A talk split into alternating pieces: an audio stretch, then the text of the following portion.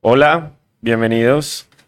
Esto es el primer capítulo de La Mela Tinta de La Onda Corta, un espacio para hablar sobre el mundo de la gráfica, sobre todo lo que está atravesado por el dibujo y la ilustración. Estamos desde Surco Records en La Onda Corta y bueno, tengo acá a mi lado a Vanessa Forero y a Daniela Ariza, que son del colectivo 6B Grafito. Chicas, ¿cómo están? Hola. Hola. ¿Cómo van? Bien, bien. Muchas gracias por aceptar la invitación, muchas gracias por estar acá en este primer programa.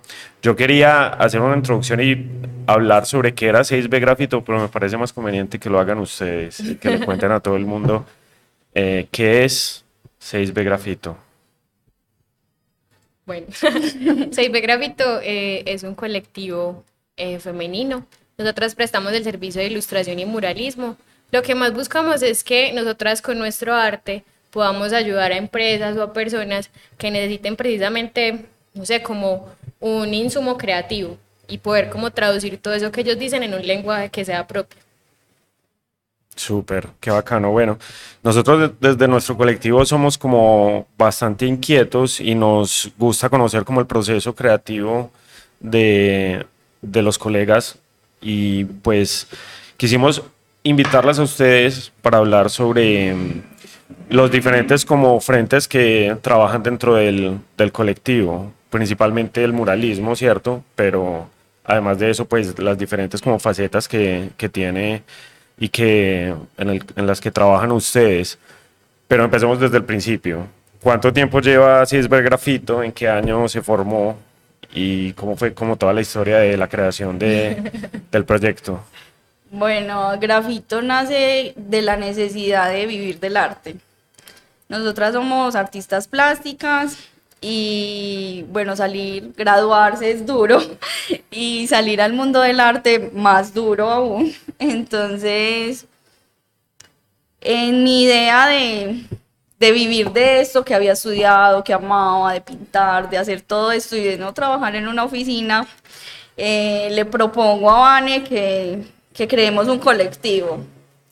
Nace en el 2017, un año luego de graduarnos, y nace con una idea totalmente diferente a lo que ahora somos.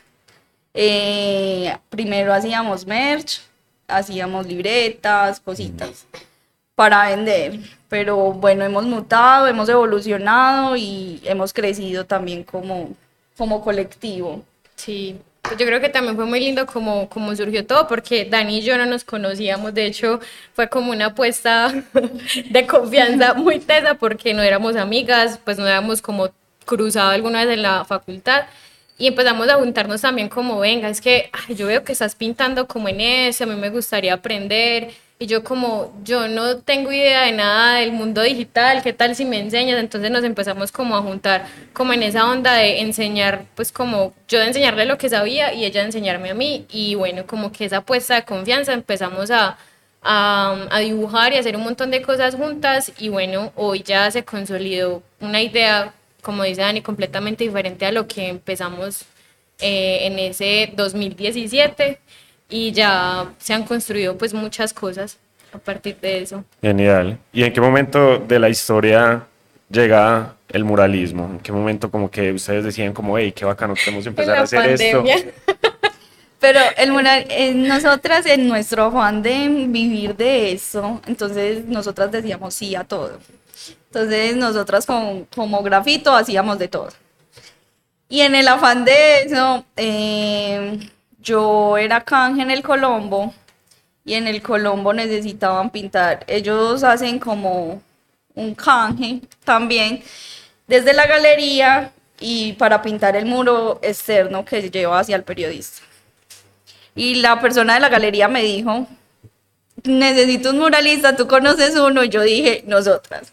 Nosotras hacemos. Pero antes de eso habíamos pintado el mural de, ah, de Florencia Plaza. Sí. Ah, sí. Bueno, sí, eso sí es verdad. En pandemia. No. No, antes. Antes. Eso. Nos llegó una convocatoria interna. Es que suceden cosas raras en el arte. En el arte suceden cosas raras, sí. Nos llegó una convocatoria interna y nos decían como necesitamos pintar el lobby de un hotel que queda en el poblado, se llama Florencia Plaza. Y Caro, que ahora es muy amiga de nosotras, eh, nos dio esa confianza y nos dijo, ustedes el primer mural que pintan, sí, bueno. No nos pagaron, pero nos dieron otros canjes, pues, a raíz de eso. Luego sí surge el del Colombo, que entonces sí nos dio como más seguridad y hicimos eso y siguieron pasando. Luego, ese del Colombo fue antes de pandemia. Justo antes de que sí, de que todo de esto que todo sucediera. pasara. Y ya luego de pandemia, pues no luego, luego, sino durante la pandemia, como que ya empezaron a abrir las cosas y todo. Seguimos participando en convocatorias y cosas y nos las empezamos a ganar, entonces fue como, es un fuerte de nosotros y qué chévere. Súper, qué bacano. Para una persona que no conoce o no está como profundizado con el tema del muralismo, ¿cómo se le explica que un dibujo o un diseño que está en el papel y que está a una escala pequeña se traduzca a una escala de un muro gigante y que ese mismo diseño y ese mismo dibujo conserve las proporciones y conserve el mismo, como el, el todo el mismo, todos los mismos componentes en, en, en, su orden. Es decir, que no se desfase ni quede que yo tenga algo en el papel que después en el muro nada que ver. Bueno, yo creo que eso también al principio no queda tan así. Cuando uno empieza a pintar, digamos que, que uno se enfrenta pues como obviamente otros soportes, todo lo que dices de la dimensión, porque pues uno no es fácil pasar de una dimensión de, de, una hoja a un muro, ¿cierto? Entonces como que al principio eh, uno se empieza pues como, como a ver expuesto todas estas cosas y empieza como, como a sacar, no sé, estrategias para poder hacerlo y a utilizar también otras herramientas, porque a veces el tiempo y todo, y uno puede utilizar herramientas tecnológicas para poder trazar, otras veces no hay lugares en donde se pueda, entonces uno empieza como listo, ¿qué voy a hacer? Entonces como que uno puede hacer como una cuadrícula divertida, por así decirlo, entonces como hacer forma, ¿cierto? Pero digamos que la mejor forma de, de mostrarlo es tener como otros, digamos, eh, proyectos, ¿cierto? Como tener evidencia de lo que ya se hizo y también es el tiempo, o sea, es como de lanzarse a hacerlo, porque al principio, como todo, no va a quedar lo mejor, no va a quedar lo más lindo, pero uno se va siempre como enfrentando a otras y a otras y a otros retos y cada vez va quedando mejor, porque como todo es, digamos, práctica. con práctica y con seguridad que, que se van logrando las cosas. Igual pasa al revés, cuando pintamos mucho, pues no sé, a mí me pasa, cuando pintamos mucho, muros, muros, muros, y ya después toca volver como al papel, vamos a hacer una ilustración, es como la super línea gigante y es como, ay no, verdad, ya es otra vez papel, entonces sí. otra vez como... Volver. A mí se me hace que, que uno ya pinta muy rápido cuando va a hacer una, una en un formato muy pequeño, o sea, ya, ya, ya el espacio es muy pequeño. al mismo tiempo, o sea, es como Mm. súper ágil ya hacerlo en una hoja. Eso también, eso sí he notado, como más fácil, más rápido. Claro. Ustedes mencionaban ahora el tema de las convocatorias. A partir de una convocatoria llegan a pintar su primer muro y bueno, ahí como que empieza la historia. Pero ya ustedes, eh, cuando empiezan como a desarrollar y a interesarse, a trabajar en pintar más muros, ¿cómo ha sido ese, ese proceso como de, de la búsqueda, de insertarse en otras convocatorias, o cómo funciona pues ya cuando uno quiere como insertarse dentro de ese medio y quiere gestionar para poder pintar en otros lados? Hay, hay como dos cosas, una es autogestión y la otra también es como, como que uno hace un trabajo y a partir de ese trabajo que hizo sale otro, o sea, como que una entidad se interesó o vieron en las redes o, o pasan y lo ven y entonces digamos que, que, te piden el contacto y de ahí sale otro proceso. Otras veces toca es como, o sea, cuando uno se, se plantea una meta, yo siento que uno tiene que ser muy juicioso y muy disciplinado, entonces si usted quiere seguir pintando, usted también tiene que darse a conocer, ¿cierto? Y si usted necesita experimentar más en pintar, la autogestión es lo mejor, porque muchas veces para convocatorias eh, es como limitante. De una convocatoria tú tienes que tener un mínimo de cinco muros, y no como que llega un punto y dice, hay dos, tenemos que hacer más porque si no, no vamos a poder presentarnos a más convocatoria. Entonces ahí está como esa parte de, de poder hacer crecer como el portafolio, pero es como es como de, de tener el- la meta y como de, de, es que yo quiero realmente hacer eso, entonces toca autogestionar y también estar como muy pendientes, a veces somos como muy juiciosas buscando como, como que proponer con personas que conocemos o, o también como que convocatorias hay por ahí. Y bueno, nos presentamos casi que a todo lo que podamos. podamos. Y sí, Por nuestra parte ha sido muy así, desde la convocatoria, desde, como dice Vane, pues desde la persona que conoce, qué pasa, pero existe pues la otra forma que es la calle, la calle pintar y hacerse conocer y entonces ahí te empiezan a llamar las empresas, los, ¿cierto? Pero es un camino un poco más largo, es un camino pues de que tú vas a pintar una fachada y de pronto no sabes si al otro día va a amanecer porque pues como no pintaste con permisos y cosas así. ¿cierto? Pero las dos son válidas, son válidas y de las dos salen muy buenos artistas. Vane hablaba de un término fundamental que es autogestión. Nosotros desde el colectivo nuestro, eh, como que autogestionamos todo, la onda corta es un proyecto de autogestión, el colectivo de ustedes, y Dani hablaba de poder vivir del arte, ¿cierto? Un concepto que es como que tomado como una epifanía, ¿cierto? Como un imposible. Pero mi pregunta es, para vivir del arte es necesario autogestionarse. ¿Es la autogestión el camino para vivir del arte? digamos que yo, yo creo que... Yo creo que es, un de las paso que sí. toca de una u otra forma hacerlo, porque es muy difícil llegar a una empresa y como es que mira, yo hago esto sin, sin, sin haberlo hecho así sea una vez. Y esa primera vez siempre va a ser autogestión. Entonces, es importante. Yo creo que es un paso que no lo podemos negar ni Sí. olvidar. Y yo creo que también es como, pues, hay que abrirse como a otras posibilidades y como todo el tiempo estar pensando en otras ideas y en hacer otras cosas. Entonces ahí está mucho esa parte. Yo creo que eh, Dani habla obviamente de, de vivir del arte y también, digamos, está esa parte que a uno como artista le gusta y es como, como eso que te hace sentir satisfecho. Entonces, el arte sí o sí está siempre ligado a, a hacer un trabajo también y una labor social, pero también es como la necesidad de uno de expresar algo, de querer hacer algo diferente. Entonces, uno va como mediando las cosas y sí, pues como que la autogestión sí tiene mucho, mucho que ver. Mucho que ver. Pues cuando uno emprende, ¿cierto? cuando no se es un contratista, sino que uno es un emprendedor, es mucha autogestión. Claro, absolutamente. Hablemos puntualmente como de la línea gráfica que tiene CSB Grafito, que es como un punto importante porque es, muy llamativo que los diseños o los muros que ustedes pintan tienen como una temática muy, como muy, eh, se destaca mucho que es muy orgánico. Ustedes eh, constantemente están pintando plantas, naturaleza o animales, o es, algo que se siente muy orgánico. ¿De dónde viene un poco como esa, eh, como esa inquietud o esas ganas de, de pintar sobre esas cosas?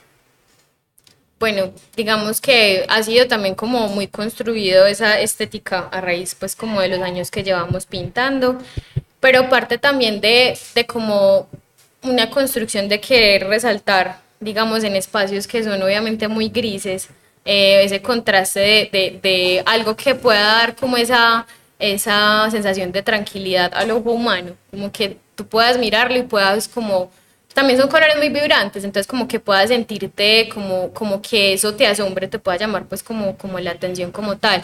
Pero todos los diseños tienen mucho que ver con la investigación previa que se hace del territorio donde pintamos. Entonces, eh, digamos que a veces se han construido muros en donde es un homenaje a alguna persona que, como nos sucedió pues hablando por ejemplo de Alicia, que es un muro que hay en Itagüí, y digamos que el fondo son hojas de tabaco, pero es muy relacionado porque ella fumaba mucho tabaco y era como la representaban pues como, como en, el, en el territorio como tal. Igual esa gráfica de grafito sale de un trabajo bien bonito y es que cuando vendíamos merch, eh, las personas llegaban a preguntarnos ¿y cuál hizo, Sí. qué ilustración hizo Dani y qué ilustración hizo Anne? Hacíamos Y- separados todo el trabajo y era... Y era como, pues, estas las hice yo y esta, pero pues la plata va para las dos, no importa la que Sí. compres. Entonces la gente siempre, siempre era muy ligada a eso. Entonces, Mano y yo dijimos, tenemos que romper este patrón si queremos ser un colectivo.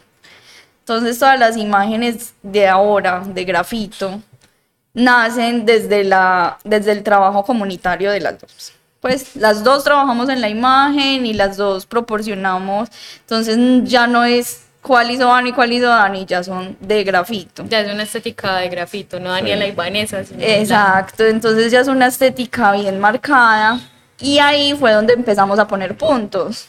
Claro, pues ya empiezas a trabajar con otra persona, ya no vas a dibujar simplemente lo que tú quieras, sino que ya está la opinión de otra persona.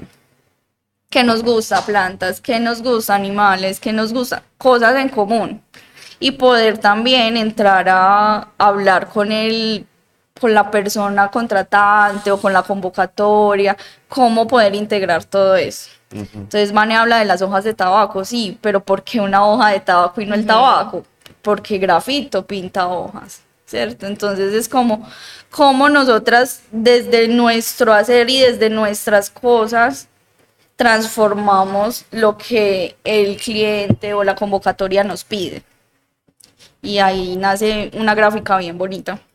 O sea, hay ahí como una delgada línea entre no, no, no soy un artista que dibuja lo que le nace o lo que su inquietud o, o- lo que literalmente le, le plazca, pero tampoco es, digamos, el, el- el- la relación cliente-diseñador que, por ejemplo, nosotros los diseñadores vimos diariamente. Ahí hay una línea media. Hay Sí, es la línea dos. marcada de grafito, pero esa línea marcada adaptada a una solicitud de una convocatoria o de una empresa que De una las busca, necesidad que pero que tenga. al, al mismo tiempo las busca porque les gusta La lo que ustedes estética. hacen. O sea, lo ven y dicen, eh, eh, yo quiero esto.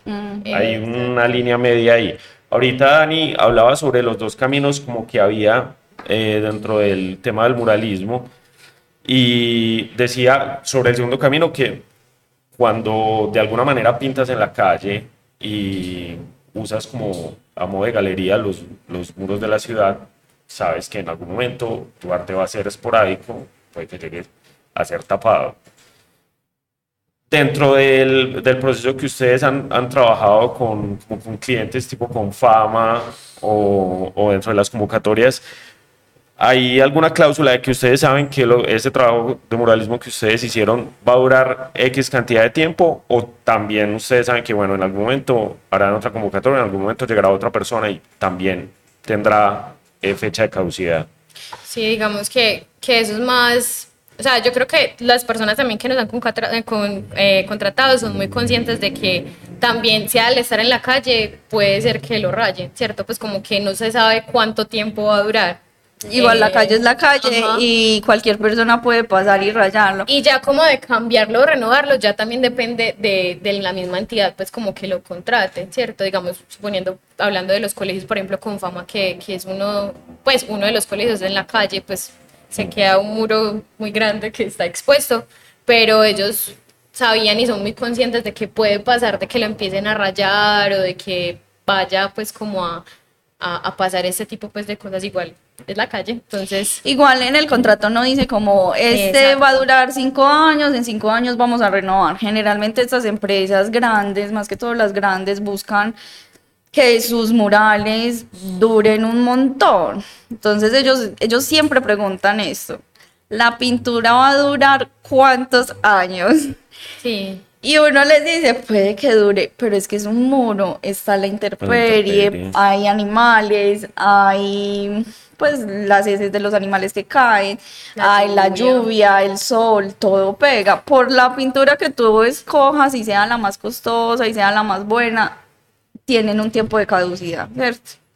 Entonces eso también uno entra y les dice como, Claro. y va a sí. durar un montón, pero pues tampoco es como que vaya a durar toda la vida.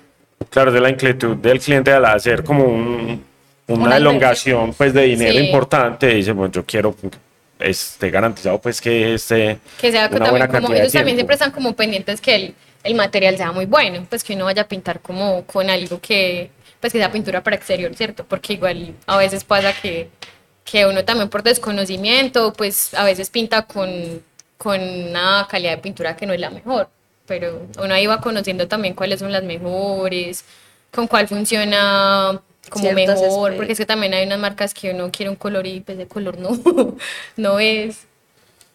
Claro. Entonces, sí. Ustedes, eh, creo que fue el año pasado que estuvieron, participaron de una convocatoria para pintar en el barrio Provenza. Fue el año, el año Ah, pasado, el ¿cierto? año Ah, pasado, sí. Pero literalmente era pin- pintar la calle, no era pintar un muro, sino pintar la calle. Sí. ¿Qué diferencia hay uno de pasar de pintar un muro a pintar la calle? Bueno, sí, físicamente es muy diferente y cansa mucho. Es más desgastante. Porque Uno pensaría que no. Sí. Haciéndole mucha, pues la verdad es que la calle es un, un- o sea, aquí es como tan denso, la pintura no entra como tan bien, entonces uno tiene que hacerle como mucha fuerza al piso. Entonces, sí. Y estar agachado todo el Sí. tiempo, no poder Estar como de erguir pie, después y eh, es no, la pintura tuvo que ser diferente porque entonces ellos buscaban como una perdurabilidad más, más larga y pues en la calle pasan las personas y todo esto va deteriorando más, entonces el cambio, hasta los rodillos eran diferentes, Ajá. todo cambió, todo cambió y es, es un reto, Sí, pero chévere, es muy muy chévere. chévere. Fue muy... Esto es eh, la nomenclatura de la calle, ¿la recuerdan? Ay, Es de- en el en- o sea, se- en ese proyecto se pintó todo Provenza Sí. y se pintó alrededor del Parque Lleras. es la calle que da al frente de este bar que es muy conocido, ¿cómo se llama? La octava, no. Ah, sí. Sí. Esa es la calle que da como al frente. Sí, Ah, que sí. queda todo el Sí, yo me acuerdo haberlo Pero visto no. por redes y luego ya alguna vez haber pasado por allá y yo, hey, estas chicas fueron las que pintaron esto". Sí, sí. Hablemos un poco como de las eh, lo de los otros frentes que trabaja el colectivo de ustedes. Ustedes también tienen como eh, un trabajo bien bacano como, como talleristas. ¿Cómo, ¿Cómo ha sido más o menos ese desarrollo desde ese aspecto? Bueno, como talleristas tenemos también varias líneas que son talleres donde enseñamos, donde enseñamos muralismo, ilustración, dibujo, pues las ramas que tengamos. Pero también tenemos otra rama que es ya como talleristas más enfocadas, ¿cómo decirlo? En como el, en el- ajá, sí, pues como para brindarle a empresas, digamos, un taller que pueda ayudarles al clima organizacional, como a trabajar más en equipo, o digamos, poder identificar cuáles son los líderes, pero todo obviamente relacionado con la creatividad, con las artes gráficas, y ya la otra parte que dice Dani, pues es muy direccionado a colegios y poder como enseñarles a los niños eh, todas estas, digamos, Ay, se me fue la palabra. Expresiones, Sí, expresiones. como expresiones artísticas. O sea, el tema del merchandising quedó completamente de lado. Nosotras, digamos que, o sea, el merchandising no, pero nosotros No. presentamos el servicio de ilustración a empresas, que ya, digamos, la empresa como tal se encargue, eh, o un tercero, de hacer pues como la producción de, de los productos, pero Sí. nosotras como tal, no quedamos curas. Es algo que de pronto sí a veces uno dice como que rico sacar unas bolsitas, qué rico sacar unas camisetas. Pero yo creo que ya serían como muy esporádicas o, o cosas muy puntuales, necesitamos camisas o necesitamos para nosotros mismos, ¿cierto? Pero no para vender porque es complejo, es desgastante y hay que estar muy en la jugada de los materiales, que sí, entonces si tienes un producto, Vane lo dice mucho, si tienes un producto estrella y, se, y ya se acaba, se acaba tu insumo primario, tú quedas como, "Jue madre, Me por ejemplo, hace poco hubo escasez de papel. Y de cartón. Ay, Todavía, todavía. Dios Cartón, mío. está vidrio, todos los insumos están escaseando. Entonces es muy difícil depender de eso, de la economía ya tan, de todo, sí. tan Sí. mundial. Sí, es como complejo, entonces, no, preferimos ya como hacer otro tipo de cosas y ya digamos que es muy emocionante también ver cómo otras personas ejecutan lo que uno hace, pues hace poquito terminamos unas bolsas que son muy lindas para una fundación y, y es, es lindo también verlo. Sí. Pero quitarnos ese estrés de producir las cosas Sí, créanme que yo sé que es eso. es Sí, muy sí. complejo. Bueno, en este rato que hemos estado charlando, hay implícito en todo lo que ustedes cuentan un sentido de organización y un sentido administrativo y empresarial. Como estamos hablando de vivir del arte, eh, desde el colectivo nuestro siempre ha habido como una inquietud y siempre nos ha parecido que el aspecto de enseñarle a los artistas a hacer empresa, a que un artista también tiene que trabajar con números, también tiene que eh, tomar su trabajo eh, de una manera administrativa y organizada. Como que ese aspecto en, en la academia como que no lo refuerzan, como que no se le da mucha bola y como que cuando un artista sale de la calle y se da cuenta que tiene que trabajar con eh, presupuestos, que tiene que ir a Cámara de Comercio, que tiene que legalizar su nombre, su empresa, su marca, es duro ¿sí y es un, es un golpe de realidad. Eh, por lo que ustedes han contado todo este rato, hay como que un, un sistema de, de organización y empresa muy establecido. ¿Cómo, ¿Cómo ha sido ese proceso y cómo lo trabajan ustedes? Largo fue. Largo, largo, estrellándonos, perdiendo dinero. Y es Y verdad todo lo que te... a muchas, muchas, muchas, muchas procesos que tenían que ver con emprendimiento. O sea, eso nos ayudó Eso. demasiado. mucho. Eran, eran eh, por mencionar, Capital Semilla, por ejemplo. No nos sirvió sino como para financieramente nosotros saber cómo movernos. En el momento, en el mercado no había un, una incubadora que enseñara a artistas a manejar el dinero. Uno sale de la academia y no sabe cómo cobrar un cuadro, no sabe cómo nada. Uno sale muy feliz, pero... O sale con una visión también como muy, pues yo pienso que Diferente. como, una, como con unos roles que son muy, creo que le quedan como muy cortos, o sea, como que uno piensa que listo, está pues como ser artista de galería, de museo, los profes, eh, pero entonces más de ahí como que uno, pues yo, por ejemplo, yo no, no, no sabía qué más se podía hacer, también estaban los muralistas, pero, pero ya es como que uno pensarse como un emprendimiento fue como también a raíz de, de muchas, como de todo el proceso que empezamos a ver y de, de- de en realidad estar en unos procesos de emprendimiento que no eran creativos, pues que no eran como para personas creativas o para emprendimientos creativos, eso ya surgió después, que empezaron a aparecer como, como no sé, como mm, formación para emprendimientos que fueran relacionados con el arte. Igual yo creo que ahí hay un tema importante y es como la gente que ha logrado desarrollar como un camino efectivo y que ha logrado desarrollar, desarrollarlo a partir de lo que ustedes di- dicen que es estrellarse, que es darse cuenta que soy una persona creativa con un emprendimiento, una marca que es, tiene que ver con el arte y que como tal hay que tratarla de una forma en específico. La gente que ha logrado como desarrollar eso ser un poco abierta con la información y con el conocimiento, porque hay mucha gente queriendo hacer lo mismo, hay mucha gente saliendo de la academia y diciendo como que, bueno, pero Sí. entonces yo soy un Ahora. artista plástico, ¿qué hago? Soy, o soy un diseñador, soy un ilustrador, o una persona que, listo, no estudió algo con el arte, pero llegó de una manera empírica y quiere vivir de eso. ¿Creen ustedes que hay como un sentido de colegaje ahí, por lo menos en Medellín? Hay algunos que sí, hay otros Yo creo no, que muy se ha ido cultivando más. Yo creo que desde grafito lo hemos cultivado mucho. Nosotras siempre que vamos a pintar no contratamos a gente que nos va a ayudar simplemente porque son parceros, sino venga al artista. Claro. Porque es que hay otras formas también de vivir del arte, ¿cierto? Entonces, pero hay unos que sí son muy amarrados con el conocimiento. Y hay otros que no, o sea, pero hay otros muy amigos abiertos. que nos han llegado a decir como, venga y les enseño cómo escribir un proyecto. Pues que me acuerdo mucho de Dani, que Daniel como que abiertamente siempre venga y eh, vamos a escribir esto y lo podemos sacar así y así. Entonces, yo creo que hay de los dos, pero uno también se va encontrando con esa gente que piensa igual que uno, entonces como que no, no tiene lío con, como con enseñarte lo que saben. Y también nos ha pasado que llegan eh, compañeros a decirnos como, ah, no sé cómo cobrar un muro. Ah, no, vea.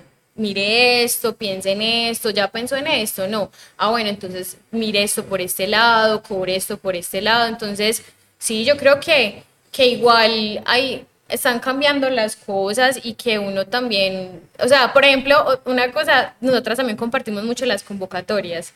¿cierto? Y, y, y, es una cosa que Dani y yo hemos hablado mucho, que a veces hay personas que piensan en no compartirlas porque, no sé, creen que pronto puede ser algo negativo, y antes, mientras más personas se presenten, ellos se dan cuenta de que hay más demanda y deben abrir de pronto más convocatorias. Entonces, es una cosa que, que sí, que, que, uno va encontrando esas personas que piensan igual y Y también cultivarlo. Pues desde la percepción de nosotras, compartamos todo el conocimiento que tengamos. Si alguien viene y nos dice, necesito saber algo de finanzas, si nosotras sabemos, lo colaboramos. Es un tema muy pedagógico. O, no, o, si no sabemos, sabemos quién lo hace. Sí. Porque uno conoce gente y así entre todos nos vamos conociendo, entonces uno va...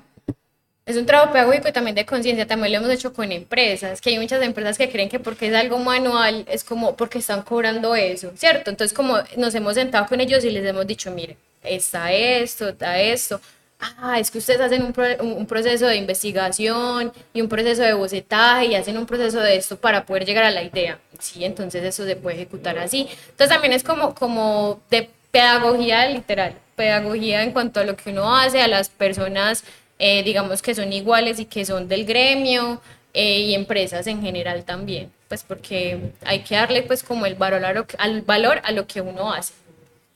Yo creo que ahí hay un un tema importante porque el gremio, el mismo gremio es el que se tiene que encargar de romper el paradigma de que la creatividad o lo que vos decías, o los trabajos del arte, los trabajos manuales, vienen de la nada. No, la creatividad es algo que nos ilumina y sale de la nada y... Y terminado en dos horas. Cuando, exacto, en realidad, como todo, tiene un proceso, tiene un trabajo y la creatividad es un músculo que se estimula y que, como tal, las personas que viven de eso merecen ser tratadas como tal, pero si el mismo gremio no trabaja en pro de hacerse respetar, entonces pues es pegarse un tiro en el pie. Las personas que dicen como, ay, pero ¿por qué, todo el tiempo las convocatorias de las becas se las ganan los mismos? Es, primero, porque es gente que sabe cómo redactar un proyecto, cómo pasarlo. Segundo, es gente que tiene la información de por dónde llegan las convocatorias y creen que guardar esa información, es decir, no, sin, entre menos gente sepa, me lo va a ganar yo. Y como este mundo del arte, vivir de arte es una epifanía, entonces me lo guardo todo. Cuando en realidad lo que se está haciendo es un daño al gremio. Sí. Absurdo. Totalmente de acuerdo.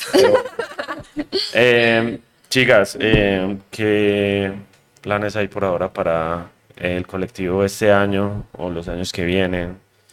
Bueno, no, muchas cosas. en este momento estamos como, como replanteándonos muchas eh, de los servicios que estamos pensando, porque igual al ser un área creativa nos toca estar pensando cómo innovar o cómo hacer las cosas de otra manera, porque igual cuando uno decide esto también tiene que entrar a evaluar cada cierto tiempo que está funcionando, que no, todo cambia, la economía cambia, se pone a veces más difícil. Entonces, no, estamos como reforzando todas las ideas que tenemos y, digamos, poder hacer que este, que nuestro proyecto de vida sea cada vez más sostenible. En esas estamos.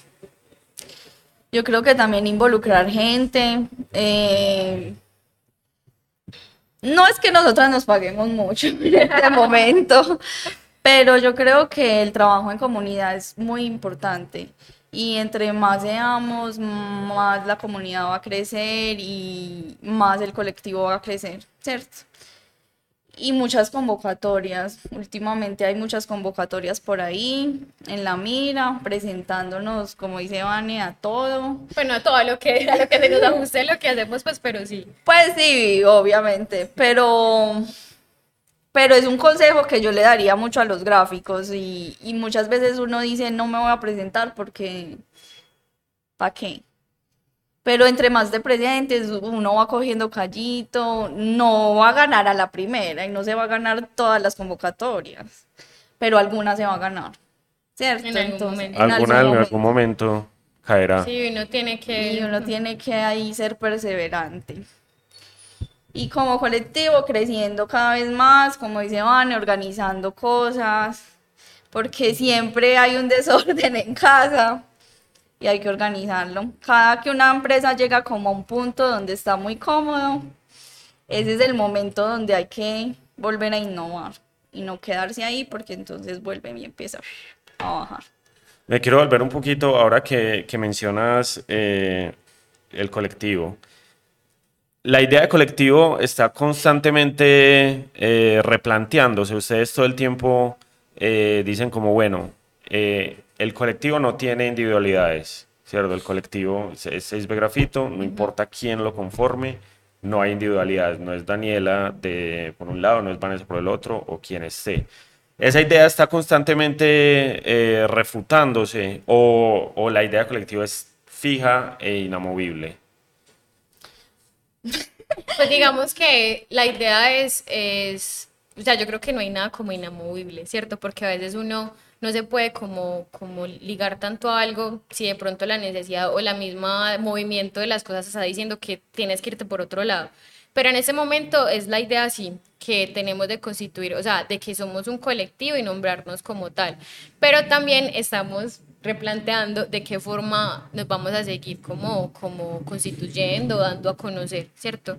Porque igual también se van presentando como otras necesidades, entonces eh, es como que la vida misma también te dice como, ay, bueno, hay que mirar otras formas, ¿cierto? Pero por el momento es, es en lo que creemos, en el trabajo colectivo y en, digamos, eh, tener esos eh, aliados estratégicos, esas personas con las que hemos trabajado y nos sentimos cómodos como en los proyectos, eh, porque igual no es lo mismo, no, no hace lo, el mismo ni, ni, ruido ni incidencia una sola persona a varias, ¿cierto? Entonces, en eso sí, en ese momento creemos mucho, pero no es como algo inamovible, estamos como abiertas a que vamos a ir planteándonos otras cosas y si va mutando y surgiendo otra cosa que sea más cómoda, Creo que estamos como a Yo creo que lo único inamovible es que estemos, que estemos ahí presentes en el colectivo, ¿cierto? Como si no, pues se, se va a caer y va a desaparecer. Eh, y que estemos presentes. Yo creo que más que todo Vane y yo, como ahí liderando. Lo que sí sabemos es que nosotras queremos y vamos a ser las líderes de grafito siempre pero no nos decimos como, ay, no, es que no podemos soltar este proyecto para otra persona, no. Es algo que ya lo tenemos muy pensado, hemos crecido como empresa, em, como colectivo, y a veces toca decir, no, no puedo participar en este proyecto, te toca a ti, Vane, solita, y lidéralo y contrata a la gente que tú puedas. Y yo te ayudo, obviamente, porque siempre está la ayuda colectiva, pero pero siempre liderando nosotras. Genial, me encantan. Salgamos, salgamos un poquito de grafito, de 6B grafito, y abramos como una sección más light de este podcast. Eh, hablemos un poco de eh, cómo Daniela y Vanessa empezaron a tener un acercamiento con el dibujo y con las artes, digamos, ah, antes, antes, antes de enfrentarse a la decisión o de haber salido del colegio y decir, eh, quiero estudiar artes plásticas, ¿cómo empezó más o menos ese, ese acercamiento?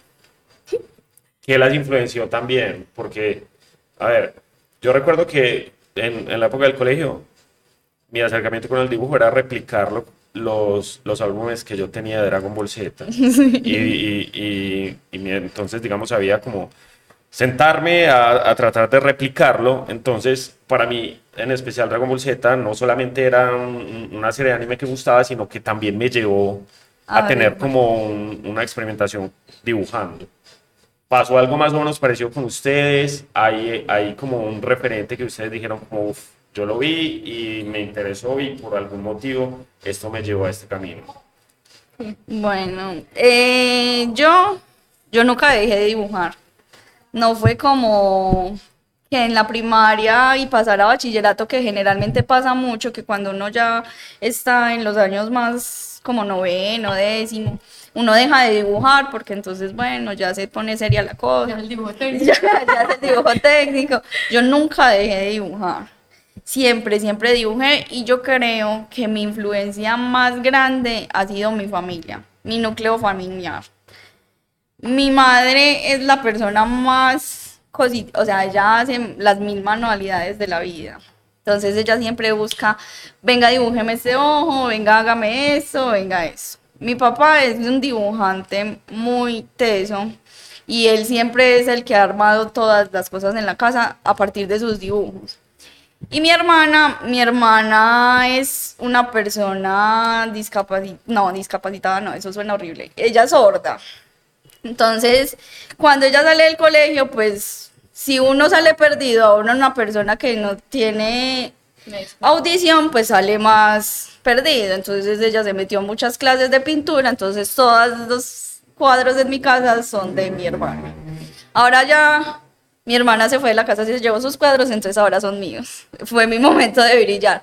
Pero mi familia, mi núcleo familiar fue totalmente el que me llevó a eso. Se sorprendieron. Es, fue muy raro que se sorprendieran cuando yo dije voy a estudiar artes, pero me apoyaron 100%. Y todavía lo hacen, mi papá es el que nos transporta las pinturas y venga, yo les ayudo. Y, y venga, todo el tiempo mientras estamos pintando, sí. Entonces, sí. Por mi parte fue mi núcleo familiar. Por mi parte, mi referente fue mi abuelo. También pintó toda la vida y él fue el que me enseñó. Y, y, le encantaba pues como, como todo lo que tenía que ver con dibujo, con pintura. También pintó murales desde su experiencia eh, no académica, fue empírico toda la vida. Entonces fue desde ahí, ya para decidirlo como para estudiar. Era extraño, pero mi familia pensaba y quería que estudiara música porque tocó el violín hace muchos años, pero yo no quería vivir de la música. No me quería morir por ese lado. No, era, era muy, o sea, sabía que el ambiente en la academia con la música era muy denso, veía a todos mis amigos fatigados, cansados, aburridos, y yo decía, yo no quiero eso, yo quiero seguir la mano.